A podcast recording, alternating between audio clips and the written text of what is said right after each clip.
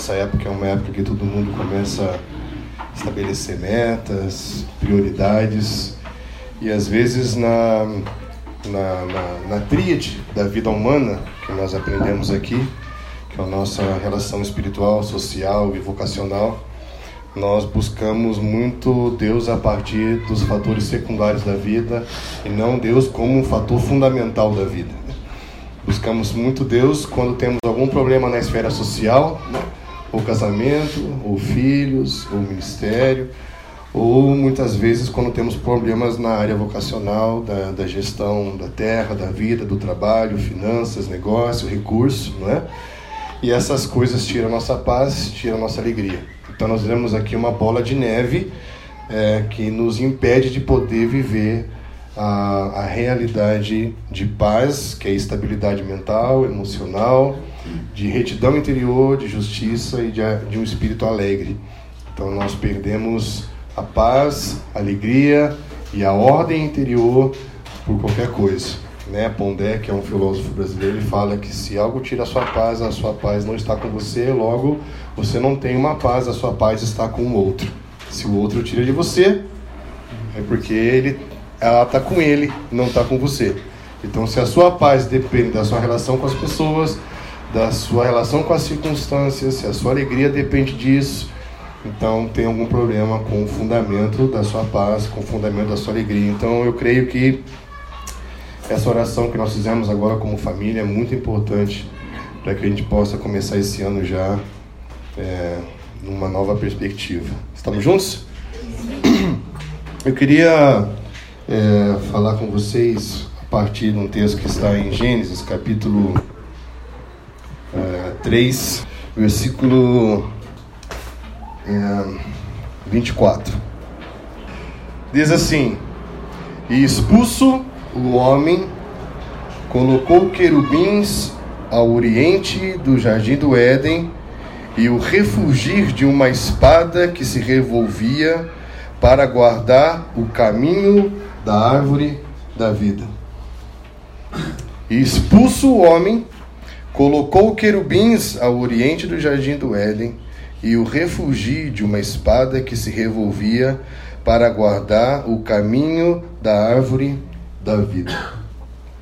Então, esse texto aqui é um texto que eu queria usar como base para conversar com vocês sobre o que eu, eu, entendo e chamo de os atravessadores. Né? A partir do princípio. Aqui fala, vocês conhecem essa situação aqui, o homem foi expulso do jardim do Éden. E aqui fala que ele é, colocou querubins para guardar o caminho. Repita comigo, guardar o caminho. Guardar o caminho. Então não estava aguardando apenas a árvore da vida. Estava aguardando o quê? O caminho da árvore da vida. Nós vamos perceber que quando o homem perde o acesso a esse lugar chamado árvore da vida, chamado esse lugar original, a gente aprendeu aqui que esse lugar começou a subir. Então, se está guardado um caminho para esse lugar eterno, que é o nosso lugar original, que é o nosso destino, o seu destino está onde? Na sua origem. Então, se esse lugar que subiu é o lugar que vai descer e a terra e os céus vão ser só um de novo, esse caminho para esse lugar chamado vida, ele é horizontal ou ele é vertical? Quando Cristo tabernaculou, isso é muito legal, não sei se você sabia, mas ele nasceu na festa de tabernáculos, e segundo as contagens escatológicas, ele volta em tabernáculos. Isso é muito significativo, porque era justamente a celebração em que eles iam para as tendas e lembravam que eram peregrinos, atravessadores. Cristo vem estabelecer o que é permanente quando entendemos que estamos num processo de atravessar para chegar a um lugar original que é, é, a partir de uma perspectiva de um caminho que é vertical. A impressão que eu tenho é que nós temos muitas metas horizontais. Percebe isso? Temos metas terrenas. Temos metas que têm a ver com uma visão da glória do reino do mundo. Quem é que vai no lugar alto da terra e mostra a visão que ele tem? Qual é a tua visão? Porque quem vai no lugar alto e vê a glória dos reinos da terra e mostra isso para Cristo é Satanás, porque essa é a visão que ele tem. Mas Cristo ele é o caminho para trazer uma realidade que está no céu de novo para a terra. A glória do reino de Cristo não é a glória dos reinos que Satanás mostrou para ele, porque a glória dos reinos que Satanás mostrou para ele é a glória que começou a ser construída com Caim no capítulo 4, logo depois que esse caminho foi fechado. Quando o caminho para a vida foi fechado, você só vai ver daqui para frente uma linhagem de Caim, um homem procurando por uma terra e construindo uma cidade na terra, tentando construir a sua própria cidade, porque já não tinha mais acesso a esse lugar original em Deus. Enquanto isso, enquanto Caim e essa linhagem estavam começando a construir algo na terra, a gente tem aqui o texto muito conhecido de Gênesis 4, 26, que diz: Sete nasceu-lhe um filho, o qual pôs o nome de Enos, que é um dos nomes hebraicos para homem. É como se a partir de Sete tivesse nascendo um novo tipo de homem, que não era mais um homem que estava caminhando e construindo uma vida a partir de planos terrenos, na visão de Satanás, que tem a sua visão das glórias do mundo. Era como se de Sete estivesse nascendo um novo tipo de homem que agora estava tentando invocar o nome, ou seja, eu preciso que esse caminho reabra. Porque o meu projeto de vida não é esse da cidade de Caim, da cidade dos homens. O meu projeto de vida está nos céus e o céu precisa descer logo para que o céu e a terra sejam um novamente. Minha pergunta é: em que dimensão está o seu projeto de vida? Naquele que Satanás mostrou em Mateus 4 para Cristo ou naquele que Cristo veio trazer para a terra? Porque Satanás apresentou um para Cristo e Cristo veio apresentar um para os homens. Satanás construiu um com os homens e apresentou para Cristo. Olha o que nós fizemos. Tem uma glória. Por que, que você não entra no que eu e o homem fizemos na terra? Não, porque o homem tem que entrar no que eu e o Pai fizemos no céu. Nós estamos nos unindo a Satanás e pedindo para que Cristo entre no que estamos construindo na terra? Ou estamos abrindo mão de olhar para uma perspectiva terrena e anunciar que está vindo e vamos entrar no que o Pai e o Filho construíram nos céus? Então, você vai perceber que capítulo 4, capítulo 5 e capítulo 6. E na verdade esses capítulos só vão gastar muito tempo falando de tanta maldade que o homem construiu na terra. De tanta involução moral, social, ecológica. A gestão do homem nas suas emoções foi terrível, a gestão do homem da terra foi terrível, e isso gerou destruição desenfreada até o ponto de Deus dizer: não tem mais como o meu espírito lutar contra esse homem o fato de ele não querer lutar mais com o homem não quer dizer que o homem venceu Deus. Porque Deus nunca perde o jogo. Estão entendendo? Ele só diz: esse homem não tem arrependimento. Eu dei 120 anos ao homem, não quer dizer que a partir daquele tempo o homem ia viver só 120 anos, mas foram 120 anos como se fosse uma contagem regressiva por um decreto estabelecido. E aí, quando chegou o grande dia, esse homem não havia se arrependido. E aí Deus começa a construir uma nova história, porque de Sete nasceu um novo homem que tornou isso possível. E a gente está sempre falando de coisas espirituais, mas parece que sempre ainda envolvido com a, com a visão que Satanás mostrou para Cristo. Né? Olha o que eu e o homem fizemos juntos. Isso tem uma glória, isso tem um brilho, isso tem poder, isso tem conhecimento, isso tem riqueza. O que vai nos salvar de construirmos uma vida dentro dessa estrutura temporal, caída é, e terrena? Sermos atravessadores. O que vai nos salvar? Entendemos que somos peregrinos de uma terra que não é nossa, em que a nossa terra está vindo. Resgatar a mesma essência do filho de Sete, invocar de novo chamar para que venha, porque essa é a cidade que todos os homens que originaram a nossa fé judaico-cristã buscavam. Já parou pensar que nós temos a fé de Abraão, mas não temos a fé que Abraão tinha na cidade que ele buscava? Nós temos fé para transformar a cidade de Caim, mas não temos fé para invocar a cidade de Deus. É como se tentasse salvar algo que nunca vai ser salvo, ao invés de invocar aquilo que vai ser perfeito. Nós nunca vamos acabar com a pobreza nem com a injustiça. Mas à medida que vivemos o primeiro lugar, o governo de Deus, e o primeiro lugar, o amor, nós vamos estabelecer comunidades messiânicas que vão ser aquelas que invocam: ei, ei, o que está acontecendo com vocês? Nós não nos conformamos com esse mundo porque nós já estamos experimentando o que é bom, perfeito e agradável, aquilo que está vindo é a cidade de Deus. Por quê? Porque o caminho que estava fechado abriu, ele se chama Cristo. Ele é a árvore da vida, ele é o pão vivo que desceu do céu. Cristo veio abrir um caminho para atravessadores. E a primeira vez que aparece a palavra atravessadores é a palavra Eber. Eber, ele é filho de Sem, em Gênesis capítulo 10. Ele é um semita, né? por isso que você fala de antissemitismo. É ser contra o judeu que é contra o hebreu que é filho de Eber. De Gênesis 10, é 14 e 26, que é um filho de Sem, que é um dos três filhos de Noé. Então Noé teve três filhos e o Sem, que deu origem aos semitas, e a partir de Eber deu origem ao nome hebreu. E hebreu significa além de, aquele que está além de, do outro lado do rio. Ou seja, aquele que está atravessando o caminho. Então quem é um hebreu? Aquele que está atravessando o quê?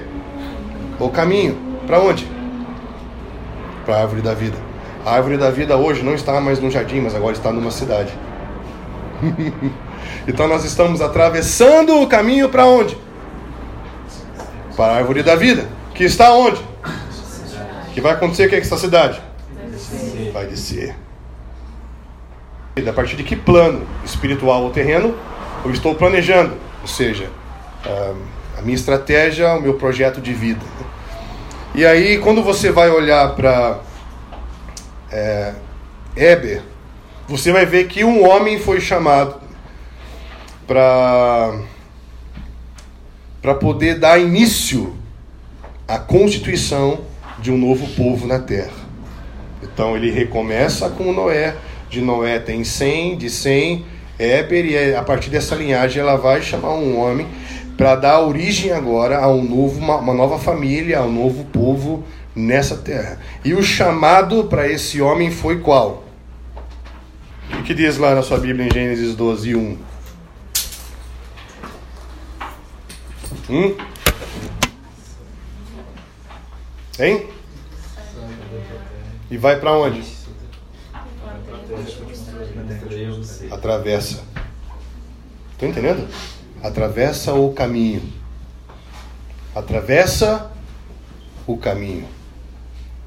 Essa é a identidade do povo de Deus. Percebe que a ideia da cidade Caim da visão de Satanás no monte mais alto da terra para Cristo, é, aqui nós construímos algo estável. Nós não precisamos daquilo que foi para o céu.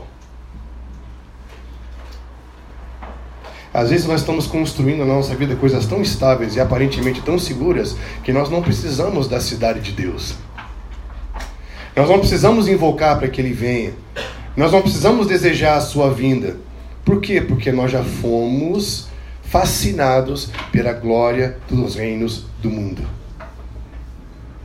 Percebe que existem reinos no mundo, mas só um reino no céu. Uma das principais diferenças entre as duas realidades é essa, que na terra são vários, no céu é só um. Né? Percebe que a gente é tentado a viver a estabilidade. Construa algo estável. É ou não é? E o chamado é: seja um peregrino.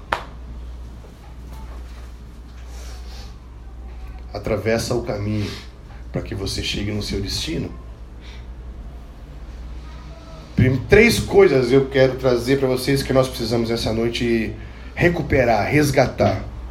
Primeiro, é uma promessa. Muitas vezes você não tem ambição por isso porque você não sabe que isso foi prometido para você. Não é? Se Deus te promete algo, isso te gera uma expectativa, um anseio, uma busca. Alguém já te prometeu algo que gerou em você uma expectativa, um anseio, você ficou esperando esse, esse dia chegar logo? Gênesis 12, ele recebeu um chamado para se tornar um atravessador.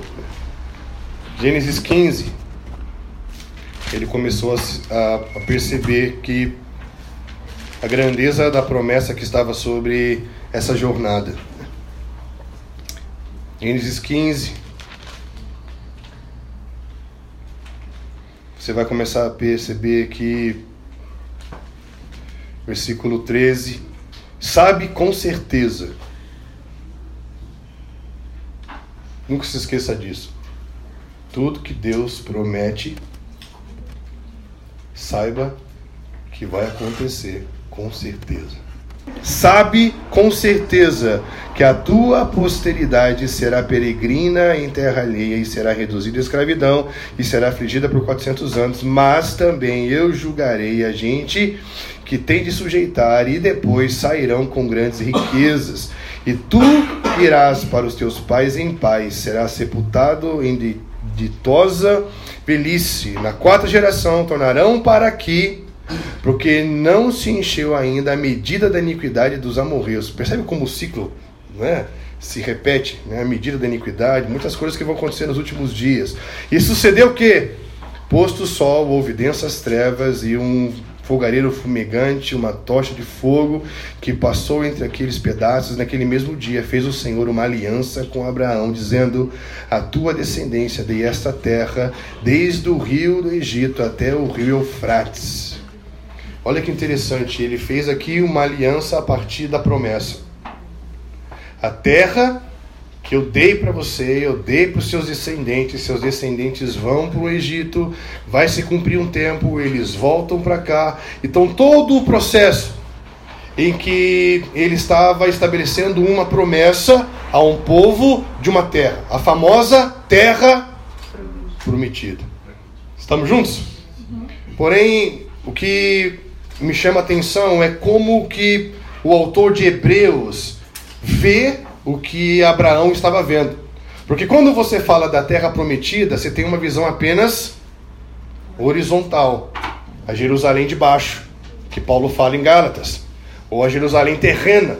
Mas tanto Paulo como esses autores neotestamentários tinham uma clareza da Jerusalém do alto a relação de Sinai e Sião, Jerusalém de baixo, Jerusalém de cima, H e Sara. Então, falam de duas relações, de dois lugares, de duas cidades, que é a promessa estabelecida de que esse caminho se abriu e esse lugar vai de novo se unir à terra e nós vamos conseguir viver de novo essa realidade. Então, olha que interessante, Hebreus capítulo 11, versículo 13 Vamos pegar a partir do versículo 8.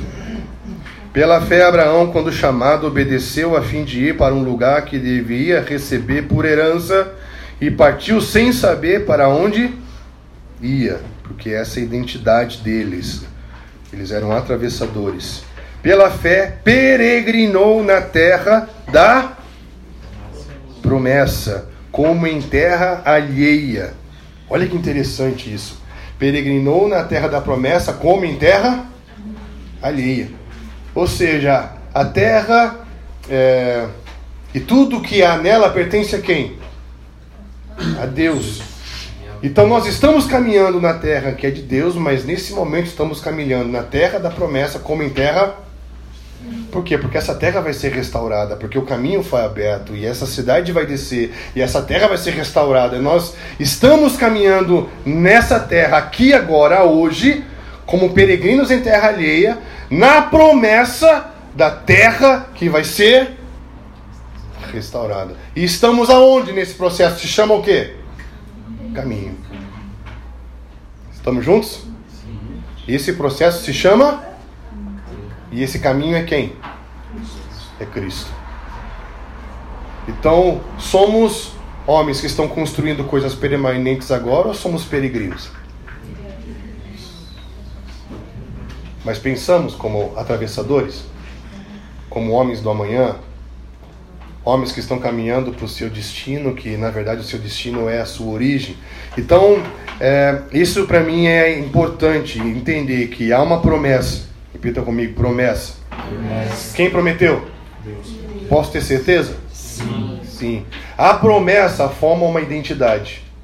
Por isso que ele, o, o povo hebreu, na, que é semita, nascido de Eber, que nasceu a família de Abraão, que são os hebreus, tem na sua identidade essa característica. São atravessadores, estão peregrinando até hoje, durante toda a história, na expectativa da promessa da terra prometida a ser estabelecida. Essa promessa está viva até agora. Estão esperando por isso. Pelo seu lugar, pelo seu templo. Pela... Estão entendendo? É um povo que ainda carrega essa, essa identidade de estar caminhando para o lugar prometido. Estamos caminhando para o lugar prometido. Estamos juntos? Então, queria que você saísse daqui revigorado na promessa. Queria que você saísse daqui restaurado na identidade. Estamos no caminho. Você está no caminho? Sim ou não? Percebe? Como que eles chamaram os discípulos em Atos? Por quê? Porque não tinha um templo, porque não tinha lugar para se reunir. Não, eles estavam sempre se movendo em busca do seu lugar permanente. Nós não estamos construindo monumentos permanentes, mas estamos vivendo um movimento para aquilo que é permanente. Por isso que ele nasceu em tabernáculos. O que é tabernáculos? A festa das tendas, em que todos os judeus vão para as tendas para lembrar que são o quê? o que é eterno nasceu naquele que é peregrino. E quando que o reino vai vir? Em tabernáculos. E quem que vai identificar e, e, e viver esse reino? Aqueles que estiverem em tabernáculos. Que é celebrando o quê? Serem peregrinos. Senhor, não construímos nada para nós permanente até agora, porque estivemos até hoje esperando pelo que é eterno. Uau.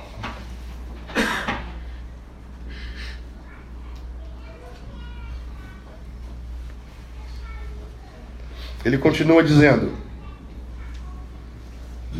Pela fé, versículo 9: Peregrinou na terra da promessa, como em terra alheia, habitando em tendas, isso aqui é tabernáculos, com Isaac e Jacó, gerando esse valor para gerações. O que, que estamos falando para os nossos filhos? Tenha dinheiro para se estabelecer? Ou tem um chamado para viver o caminho? Cristo falou o quê? Eu vim aqui, vamos construir algo. Ele falou: Isso aqui não é o permanente, porque foi construído por homens. Herodes que fez esse templo, eu vou derrubar e construir em três dias. Onde está esse templo? Que já passaram os três dias.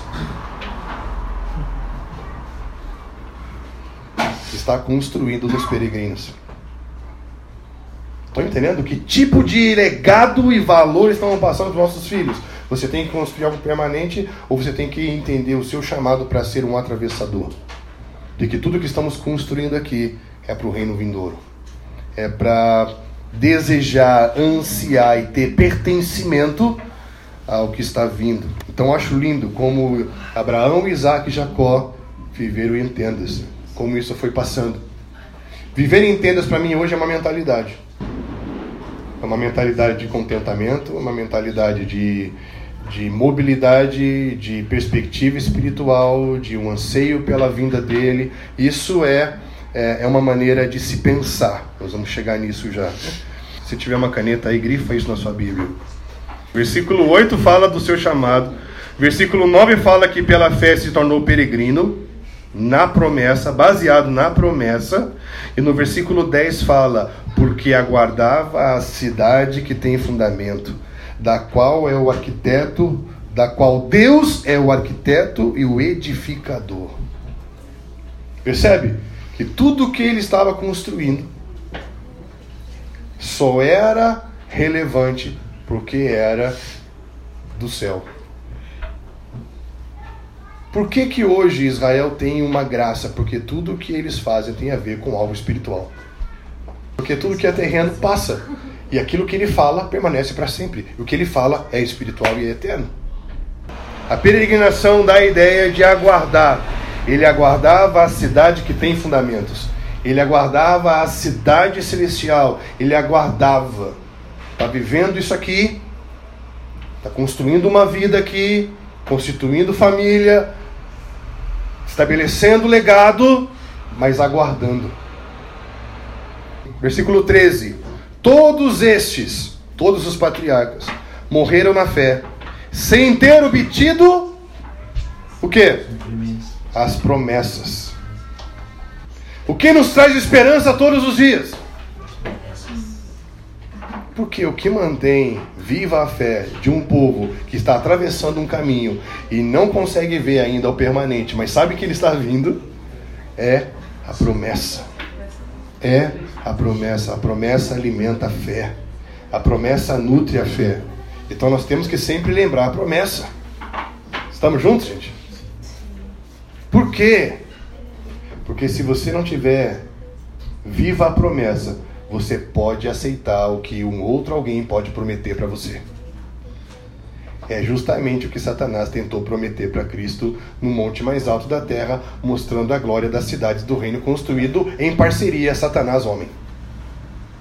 Estão entendendo? Eu prometo que se você abrir mão dessa cidade do céu e ficar com essa da terra, eu te dou glória nesse reino da terra.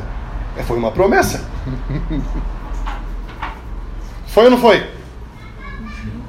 Se você não tem clara a promessa da glória da cidade de Deus, você pode ser seduzido pela promessa da cidade dos homens. Você pode ser seduzido pela promessa da cidade dos homens. Você pode ser seduzido pela glória, pela segurança, pela estabilidade da cidade dos homens. Esse, esse versículo fala de homens que tinham viva a promessa. Olha que legal isso aqui, cara. Vendo-as, porém, de longe, as saudavam, confessando que eram estrangeiros e peregrinos sobre a terra. Sabe, você vê a promessa longe assim, ei! Eu sou daí! Uau, cara! A promessa fazia com que eles pudessem ver, sonhar com aquilo. E eles saudavam.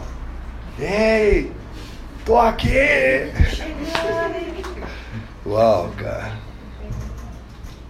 Isso é lindo, não é? Olha aqui. Porque os que falam desse modo, os que saudam a promessa e assumem a identidade de estrangeiros, manifestam estar procurando uma pátria. Manifestam estar procurando uma pátria. E se na verdade se lembrasse daquela de onde saíram, teriam oportunidade de voltar, mas agora aspiram a uma pátria superior, isto é, celestial. Por isso Deus não se vergonha deles de ser chamado seu Deus, porquanto lhes preparou uma cidade. Uau, cara. Será que a gente consegue manifestar isso na nossa vida? Homens que estão procurando uma pátria? Homens que estão procurando pertencimento a uma cidade. Então, Abraão, ele é incrível por causa disso. Ele é o pai dos atravessadores. Ele é filho de Eber, que deu a origem do nome, mas ele é o pai dos que estão atravessando o caminho. Não apenas olhando o caminho, atravessando o caminho. E a minha oração nessa noite é para que a gente comece esse ano com essa perspectiva de, de atravessadores. Né? de homens que estão atravessando o caminho, aspirando coisas maiores, aspirando uma cidade celestial, aspirando é, riquezas superiores, aspirando pensamentos, ideias e propósitos superiores. Eu estou tô, tô passando por esse processo do discipulado.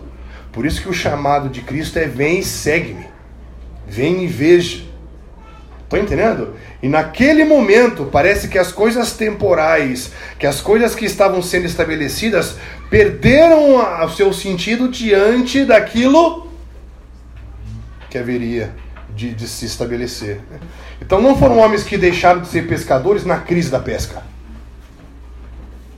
Então não é gente que vai buscar Deus quando está falido. Estão entendendo? É gente que encontra Deus quando tem grana para restituir quatro vezes mais. É gente que encontra Deus na maior pesca da vida. É gente que encontra Deus, talvez no momento mais importante da sua vida terrena. Não é o reino do falido, é o reino de quem encontrou o caminho. E encontrar o caminho não é só para o falido. Esse foi o problema do jovem rico. Ele amou mais o que era terreno do que o caminho. Porque o que Cristo propôs para ele é: o que é mais importante para você? Você tem condições de pegar todos os seus bens e dar aos pobres e me seguir? Você, tem, você teria coragem de vender tudo o que você tem para me seguir? Ele falou assim: não. Nesse momento aqui você vê o que pesa. Qual é a tua visão de vida? Qual é a sua visão de futuro? Qual é o seu projeto de vida? O que pesa mais para você? É se nós entendemos que somos atravessadores, que estamos atravessando um caminho e que não, não temos aqui coisas permanentes, mas estamos construindo uma vida para aquilo que é eterno. Isso vai nos ajudar a celebrar mais a jornada. Não é? E não nos confundir mais com as falsas linhas de chegada. Não querer estabelecer coisas que serão permanentes. Já percebeu que a gente tem essa tendência? Em querer que tudo seja aqui, que tudo seja agora? Então não existe algo que vai ser nosso, que vai ser aqui, que vai ser agora. Mas todos nós estamos atravessando o caminho. E no caminho de volta para a cidade de Deus vamos encontrar com todos aqueles que fazem parte da família dele. Porque o que é permanente e eterno é aquilo que é na cidade de Deus e aquilo que é para todos. Não existe o meu permanente, mas existe o eu atravessador em busca daquilo que é para sempre. E o eu atravessador vou me unindo com as famílias que estão todas elas voltando para se reencontrar nesse lugar. Esse lugar que vai se manifestar. Então eu queria que você saísse daqui com três palavras. Repitam comigo: a promessa a identidade, a identidade e, a jornada. e a jornada. Você tem uma promessa. A promessa gerou em nós uma identidade de atravessadores. E atravessadores são aqueles que estão, atravess... que estão celebrando a jornada. Quais seriam alguns inimigos que nós vamos encontrar nessa jornada? E Pedro, ele fala de um pouquinho sobre isso. 1 Pedro 2,11 Diz assim: Amados, exalto-vos como peregrinos e forasteiros que sois, que vos abstedes, a vos abstedes das paixões carnais que fazem guerra contra a alma, mantendo exemplar o vosso procedimento no meio dos gentios, para que, naquilo que falam contra vós outros, como de malfeitores, observando-vos em vossas boas obras, glorifiquem a Deus no dia da visitação. A mentalidade, a maneira de pensar como peregrinos pode gerar problemas com a maneira de pensar como homens da cidade de Caim. E aí nós temos um dilema. Nós queremos nos conformar com este século ou queremos nos transformar pela renovação do entendimento para vivermos como homens que representam o que está vindo? Nós queremos ser aceitos por pensarmos iguais ou respeitados por vivermos diferente? Às vezes nós às vezes nós achamos tão interessante momentaneamente a contextualização que perdemos, perdemos a noção do quão será gratificante sermos respeitados pelo modo de vida diferente. Nós às vezes achamos tão legal sermos aceitos por fazermos coisas iguais que perdemos a noção como será gratificante ser respeitado por viver diferente. Se o nosso caminho é Cristo, quem é que estabelece o padrão do caminho? O próprio caminho, que é Cristo. Então, vamos viver o processo da promessa. O que é o processo da promessa? É o caminho, é a jornada. Vamos celebrar a jornada. Vamos celebrar a jornada. Vamos tomar cuidado com três inimigos da jornada. Primeiro é mediocridade. O que, que é mediocridade? É você não ser nem bom nem ruim. É justamente quando você já não tem uma identidade confirmada. Você é aquele que pode se encaixar em qualquer lugar e fazer qualquer coisa. Tá entendendo? Esse é o medíocre, não se especializou em nada, não se tornou apto em nada, não estudou nada, não se aprimorou nada, não pensou em nada, simplesmente viveu o seu momento.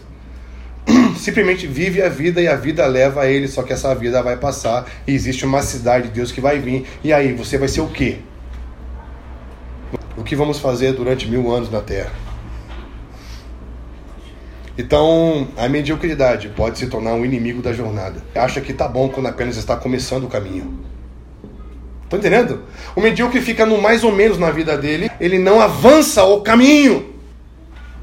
E existe um conceito hoje de que tirar sete é bom. Tá bom tirar sete. Você tá na média. Porque o que Paulo fala para Timóteo é seja um exemplo, seja um modelo na fé, no amor e na pureza. Seja modelo é deixa todo mundo olhar para você. Coloca a sua vida no lugar alto e deixa todo mundo ver como você faz as coisas. Se eu sou um guitarrista medíocre quero aprender a tocar guitarra, vou procurar um outro professor medíocre? Não, eu vou na internet e vou procurar um professor que seja excelente.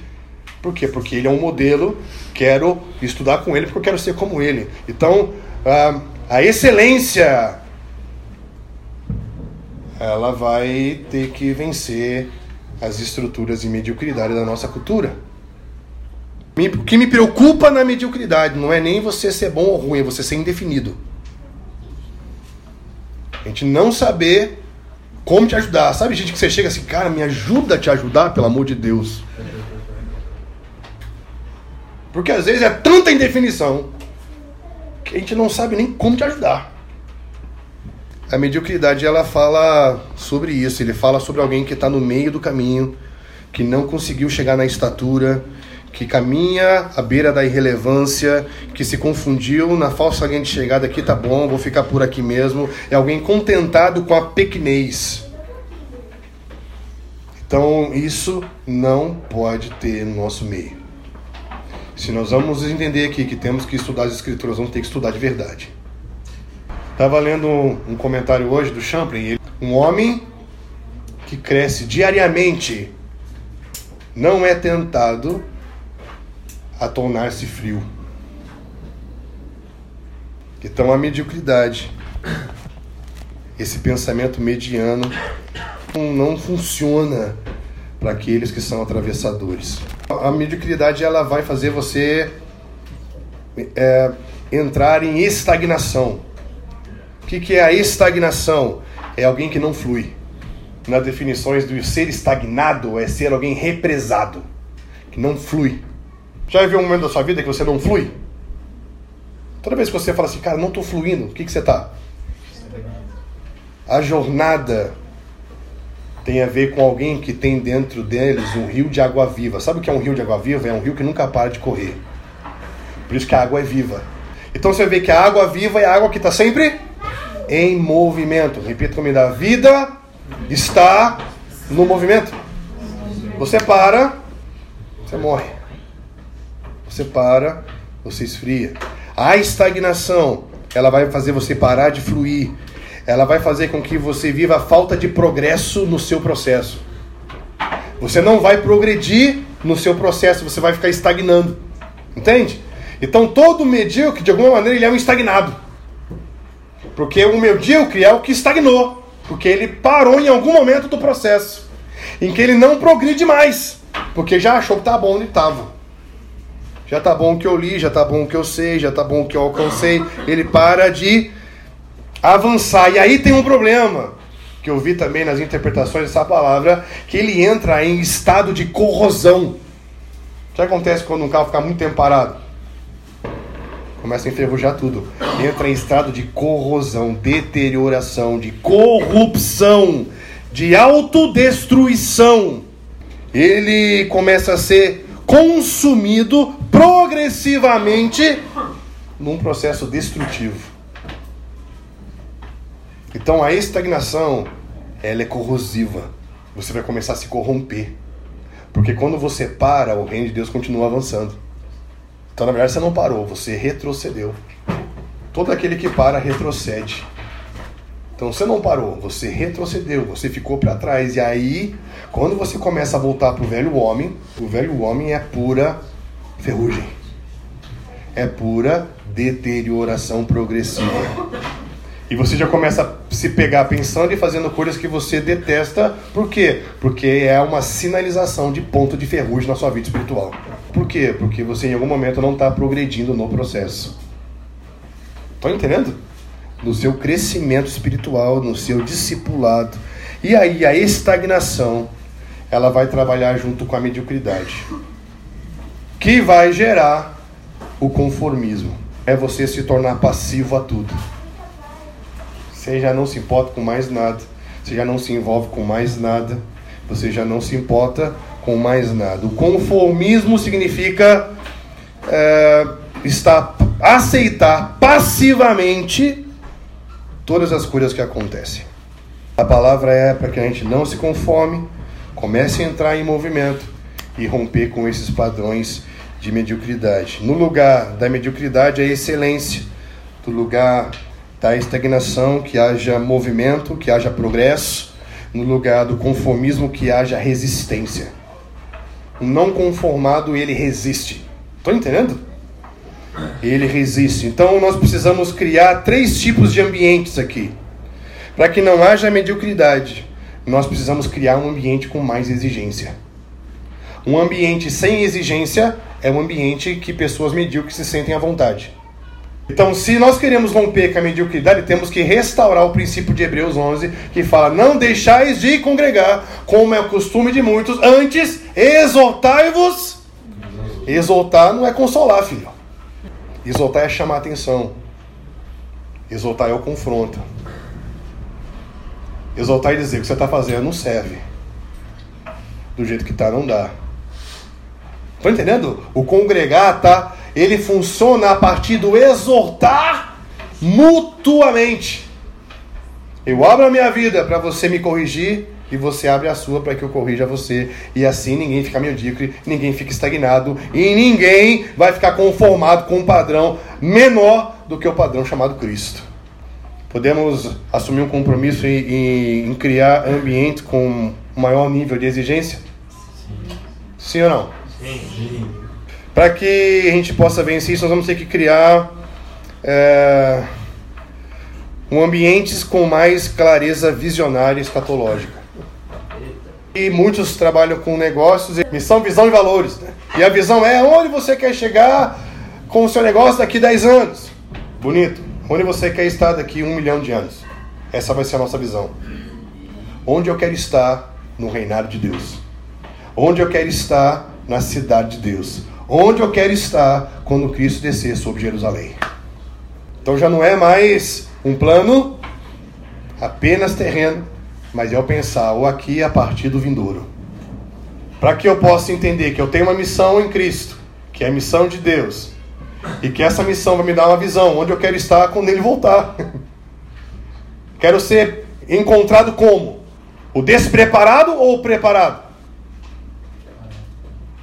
Porque ele fala que virá como um ladrão da noite.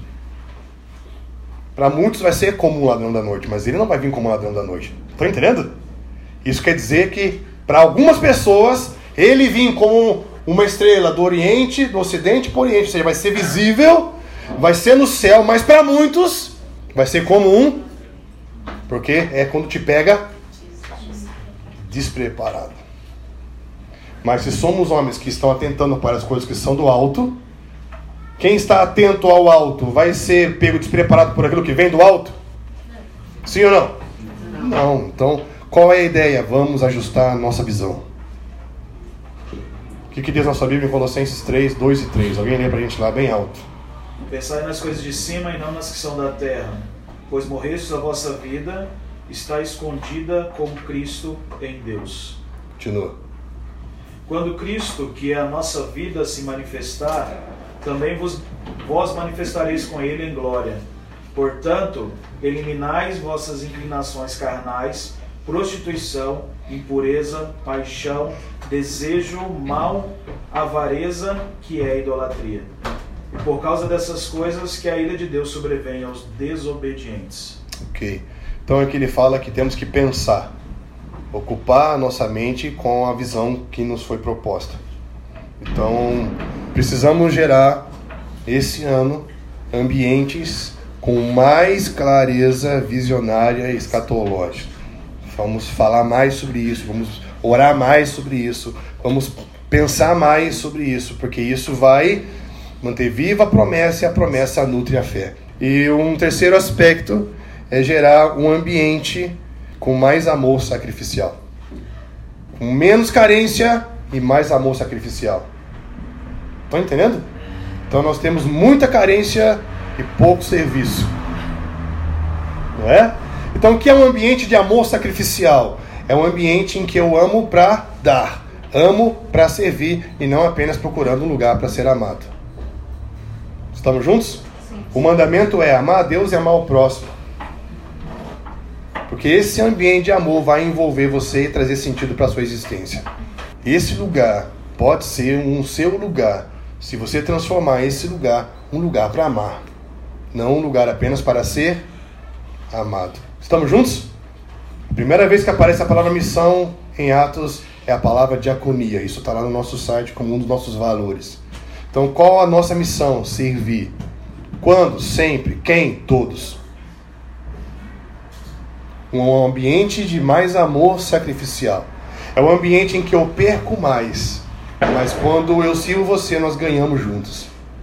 É um ambiente de ganhar o Senhor, de ganhar a vida dele, de ganhar o testemunho de Cristo. É um ambiente agradável, um ambiente cheiroso. É um ambiente em que Deus se sente em casa.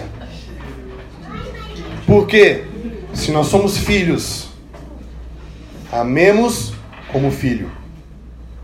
Quem amou, ofereceu a sua oferta em sacrifício de aroma. Se amamos a Deus, temos que andar no caminho.